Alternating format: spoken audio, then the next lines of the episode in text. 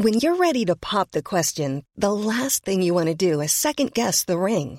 At Bluenile.com, you can design a one-of-a-kind ring with the ease and convenience of shopping online. Choose your diamond and setting. When you find the one, you'll get it delivered right to your door. Go to Bluenile.com and use promo code LISTEN to get $50 off your purchase of $500 or more. That's code LISTEN at Bluenile.com for $50 off your purchase.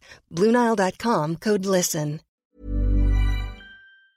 C'est une affaire qui pourrait coûter des centaines de millions, voire des milliards à l'UFC. Le tribunal certifie un recours collectif affirmant que l'UFC a eu un pouvoir sans entrave pour supprimer ou en tout cas bloquer la rémunération de certains combattants.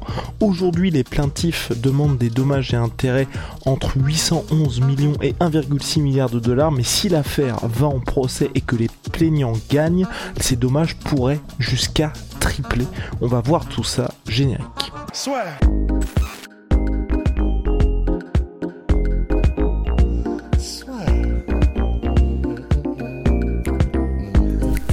Paris sur le MMA avec une ibet. Quelle sera l'issue du combat? Une soumission? Un chaos? Paris sur les meilleures cotes avec une ibet. Ça fait maintenant un petit moment, 2014 précisément, qu'il y a une affaire en justice de combattants UFC contre l'UFC. Donc le processus prend énormément de temps et là il semblerait que ça avance dans le bon sens pour les combattants. C'était Bloody Elbow et c'est encore Bloody Elbow qui nous donne des informations concernant ça.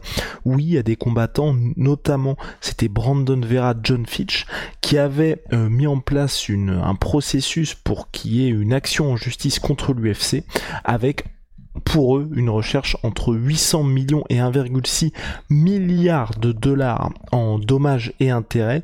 Et ce qui est intéressant, c'est que ce recours collectif, qu'il a va avancer puisque le tribunal euh, s'est exprimé en faveur des combattants, donc ce recours collectif concerne tous les combattants UFC qui ont combattu entre le 16 décembre 2010 et le 30 juin 2017 en Amérique du Nord pour l'UFC. Et ce qui est très intéressant aussi, c'est que ça veut dire que ce recours collectif concerne environ 1200 combattants et que tous les combattants qui ont combattu durant cette période sont concernés, sauf si ils décident de ne pas participer à ce recours collectif, sinon automatiquement ils en feront partie. Et comme je l'ai dit en préambule, ça pourrait coûter très très cher à l'UFC si le, processus se poursuit, donc s'il n'y a pas un accord à l'amiable entre le recours collectif et l'UFC, puisqu'en cas de, défaite dans ce procès, l'UFC pourrait avoir à payer une somme qui pourrait tripler euh, les 1,6 milliards demandés par les plaintifs.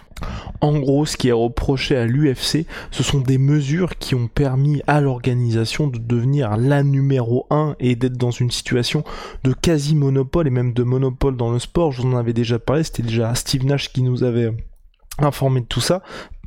Euh, John pardon S Nash qui nous avait informé de tout ça sur les 100% donc du de l'argent qui est généré par le MMA, 95% viennent de l'UFC, et donc parmi les manœuvres qu'a mis en place l'UFC, et donc qui a dans ce procès-là, il y a notamment le fait que l'UFC ont acheté des organisations pour ensuite accroître la domination de l'UFC, en cause notamment le rachat du Strike Force qui était une organisation américaine où il y avait notamment des Luke Fedor Emelianenko, il y avait également euh, des Alistair Overeem, Ronda Rousey, Daniel Cormier et j'en passe. L'UFC a racheté le Strikeforce qui était son plus gros concurrent aux États-Unis et plutôt que de se dire on rachète le Strikeforce et on continue de faire perdurer l'organisation, non, l'UFC a racheté le Strikeforce et purement et simplement terminé l'organisation. Les combattants, certains de ces combattants, sauf Fedor bien évidemment, ont été signés par l'UFC qui a fait mourir le Strike Force et donc ça fait un concurrent en moins et l'UFC a fait ça pour pas mal d'organisations par le passé, hein.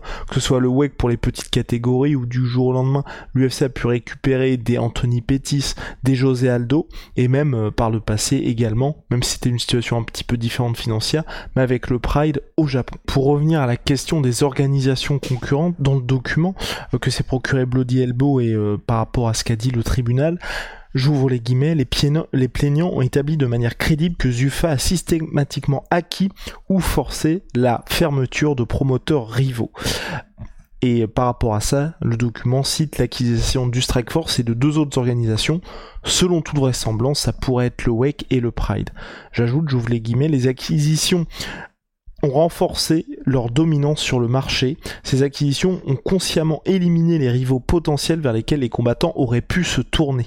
Cette conduite a considérablement entravé la concurrence et a eu des effets anticoncurrentiels à l'échelle du marché sans aucun avantage pro-concurrentiel reconnaissable. C'est vrai qu'au bout d'un certain moment, et c'est euh, l'argument que fait le tribunal, hein, les combattants avaient peu d'organisations vers lesquelles se tourner, puisque avant le Bellator, avant euh, le PFL aujourd'hui, si vous vouliez être dans une top organisation américaine, il n'y avait que l'UFC. Le salaire des combattants a également mis en cause, vous savez, la balance de revenus entre les combattants et l'organisation. Dans la plupart des ligues américaines, que ce soit en baseball, en NHL, en NBA, en NFL, on est à 50-50 de part de revenus à l'UFC, au moment où ça s'est lancé, euh, cette, action en justice, on était à environ 20% de l'argent qui allait vers les combattants et les 80% à l'UFC. Aujourd'hui, selon les derniers rapports financiers de l'UFC, qui est désormais la propriété, ça a changé de propriété entre temps, propriété de WMI IMG, on est à 13% des revenus qui vont aux combattants, le reste des revenus vont à l'UFC. Et justement, par rapport au salaire des combattants, c'est aussi là où euh, l'action en justice, selon selon justement ceux qui, euh, qui mettent ça.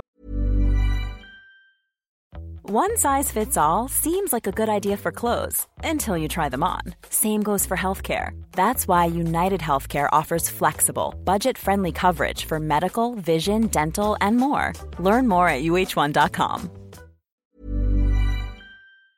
en place euh, est un véritable véritable sujet pour eux parce que c'est vrai que selon eux encore une fois le contrat des combattants qui fait qu'ils ne sont payés que lorsqu'ils combattent mais il y a pas mal de mesures qui sont mises en place par l'UFC où ils vont vous proposer des combats mais des combats par exemple quand vous allez être blessé quand vous allez être dans des périodes où vous ne pouvez pas combattre qui font que la durée de votre contrat va être sans cesse repoussée font que ils jugent que les contrats UFC sont trop restrictifs et donc par rapport à ça, ils, ils mettent aussi l'UFC dans une situation qui peut être compliquée pour la suite et qui pourrait tout changer en cas de défaite de l'UFC ou s'il y avait effectivement un procès. On note notamment, là je reprends l'article et ce que le tribunal a dit, le tribunal a constaté que l'UFC avait un pouvoir sans entrave pour supprimer la concurrence et donc euh, une augmentation de la rémunération des, des combattants. Le tribunal a découvert que les diverses tactiques coercitives de la promotion de l'UFC étaient utilisées pour empêcher les combattants de comprendre leur véritable valeur sur le marché et leur permettaient de négocier uniquement avec l'UFC pendant presque toute leur carrière.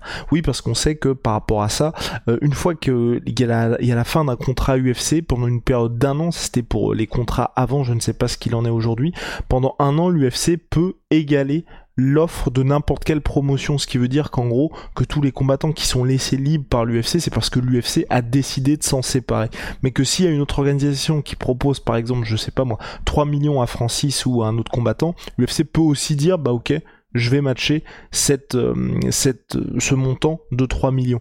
Par contre, si euh, l'organisation propose, pas, 20 millions, l'UFC va dire, bah ok, euh, on le laisse partir. Donc c'est, par rapport à ça qu'il y a cet argument-là, et j'ajoute aussi, donc j'ouvre les guillemets de ce que ce qu'a dit le tribunal, en raison de cette conduite anticoncurrentielle et coercitive, les combattants étaient piégés par des contrats d'exclusion de ZUFA, donc l'organisation propriétaire de l'UFC, ou l'organisation dans laquelle est l'UFC, et leurs termes restrictifs, créant une situation dans laquelle Zufa avait un pouvoir et une opportunité sans entrave pour supprimer la rémunération des combattants. Et concernant les contrats des combattants, le tribunal ajoute l'effet combiné des clauses restrictives des contrats a créé une situation où ZUFA avait le pouvoir exclusif de contrôler la capacité d'un combattant à gagner de l'argent pendant la majeure partie de la carrière d'un combattant moyen à travers ces contrats restrictifs. ZUFA contrôlait combien, où et quand les combattants pouvaient gagner, avoir une rémunération en participant à un combat. Donc voilà, c'est vrai que quand vous voyez tout ce qui se passe, ça pourrait changer beaucoup de choses pour l'UFC, beaucoup de choses pour les combattants, ça pourrait aussi changer beaucoup de choses pour les futurs contrats des combattants. Il y avait des propositions qui étaient faites pour que l'UFC fasse des contrats euh, par rapport aux plaignants qui soient euh, de 18 ou 24 mois, contre aujourd'hui des périodes de 5 ans. On sait même que le nom des combattants est protégé par l'UFC. Quand je dis le nom des combattants est protégé par l'UFC, par exemple Conor McGregor n'a pas pu appeler son whisky Notorious comme c'était initialement prévu et finalement a opté pour Proper 12 parce que c'est vrai que Notorious, il aurait dû s'arranger avec l'UFC pour ça. Donc il y a énormément de choses qui pourraient aller en faveur des combattants s'il y avait ça qui était fait. Je rappelle aussi, hein, c'est vrai qu'aujourd'hui, quand je dis en faveur des combattants, l'UFC apporte énormément et c'est vrai qu'avoir le tampon UFC derrière euh, les, combats, ça fait que forcément ça vous ouvre beaucoup plus d'opportunités. Donc il y a ça aussi auquel il faut penser. Je pense que l'UFC, la ligne de défense l'UFC ira en ce sens-là parce que c'est pas juste des combattants. Aujourd'hui on dit, on parle de combattants UFC, pas seulement de combattants MMA quand ils sont dans cette grosse ligue et on le voit aujourd'hui avec les combattants français ils vont être professionnels, mais à partir du moment où ils signent à l'UFC, il y a beaucoup plus de portes qui s'ouvrent à eux. Donc ça va être intéressant de voir ce qui va se passer, comment l'UFC va réagir aussi. Mais c'est vrai que si ça continue d'aller dans le sens des combattants, cette affaire judiciaire, ça pourrait coûter extrêmement cher à l'UFC. Et surtout, on pourrait avoir un avant-après en termes de gestion des contrats, gestion des combattants à proprement parler, et peut-être ouvrir le sport à beaucoup plus de concurrence, ou en tout cas à des phénomènes du type Ned Diaz, Francis Ngannou qui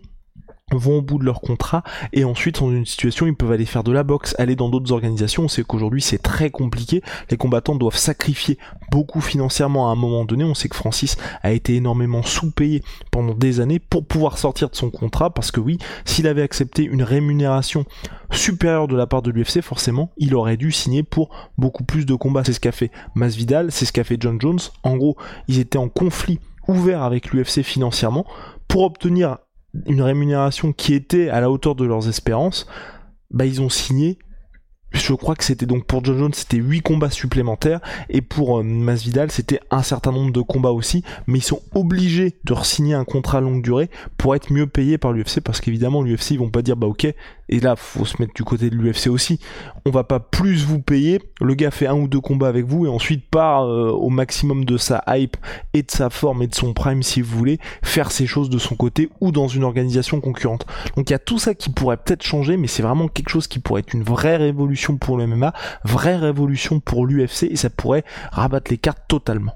Donc voilà euh, j'en profite pour, euh, pour placer un petit shout out à notre nouveau sponsor Holy. Vous voyez tout ça qui s'affiche au niveau de leurs produits. Ce sont des boissons énergisantes, donc avec de la poudre ou alors des thés qui peuvent être extrêmement bons, validés par notre cher Big Rusty. C'est bien plus écolo que les canettes ou les bouteilles habituelles. C'est fait en Allemagne. Le code LASSUEUR5 vous permet d'avoir 5 euros de, réduction sur votre première commande et le code LASSUEUR c'est 10% sur votre commande, mais pour les commandes récurrentes. Voilà, n'hésitez pas. Le lien est dans la description. À très vite.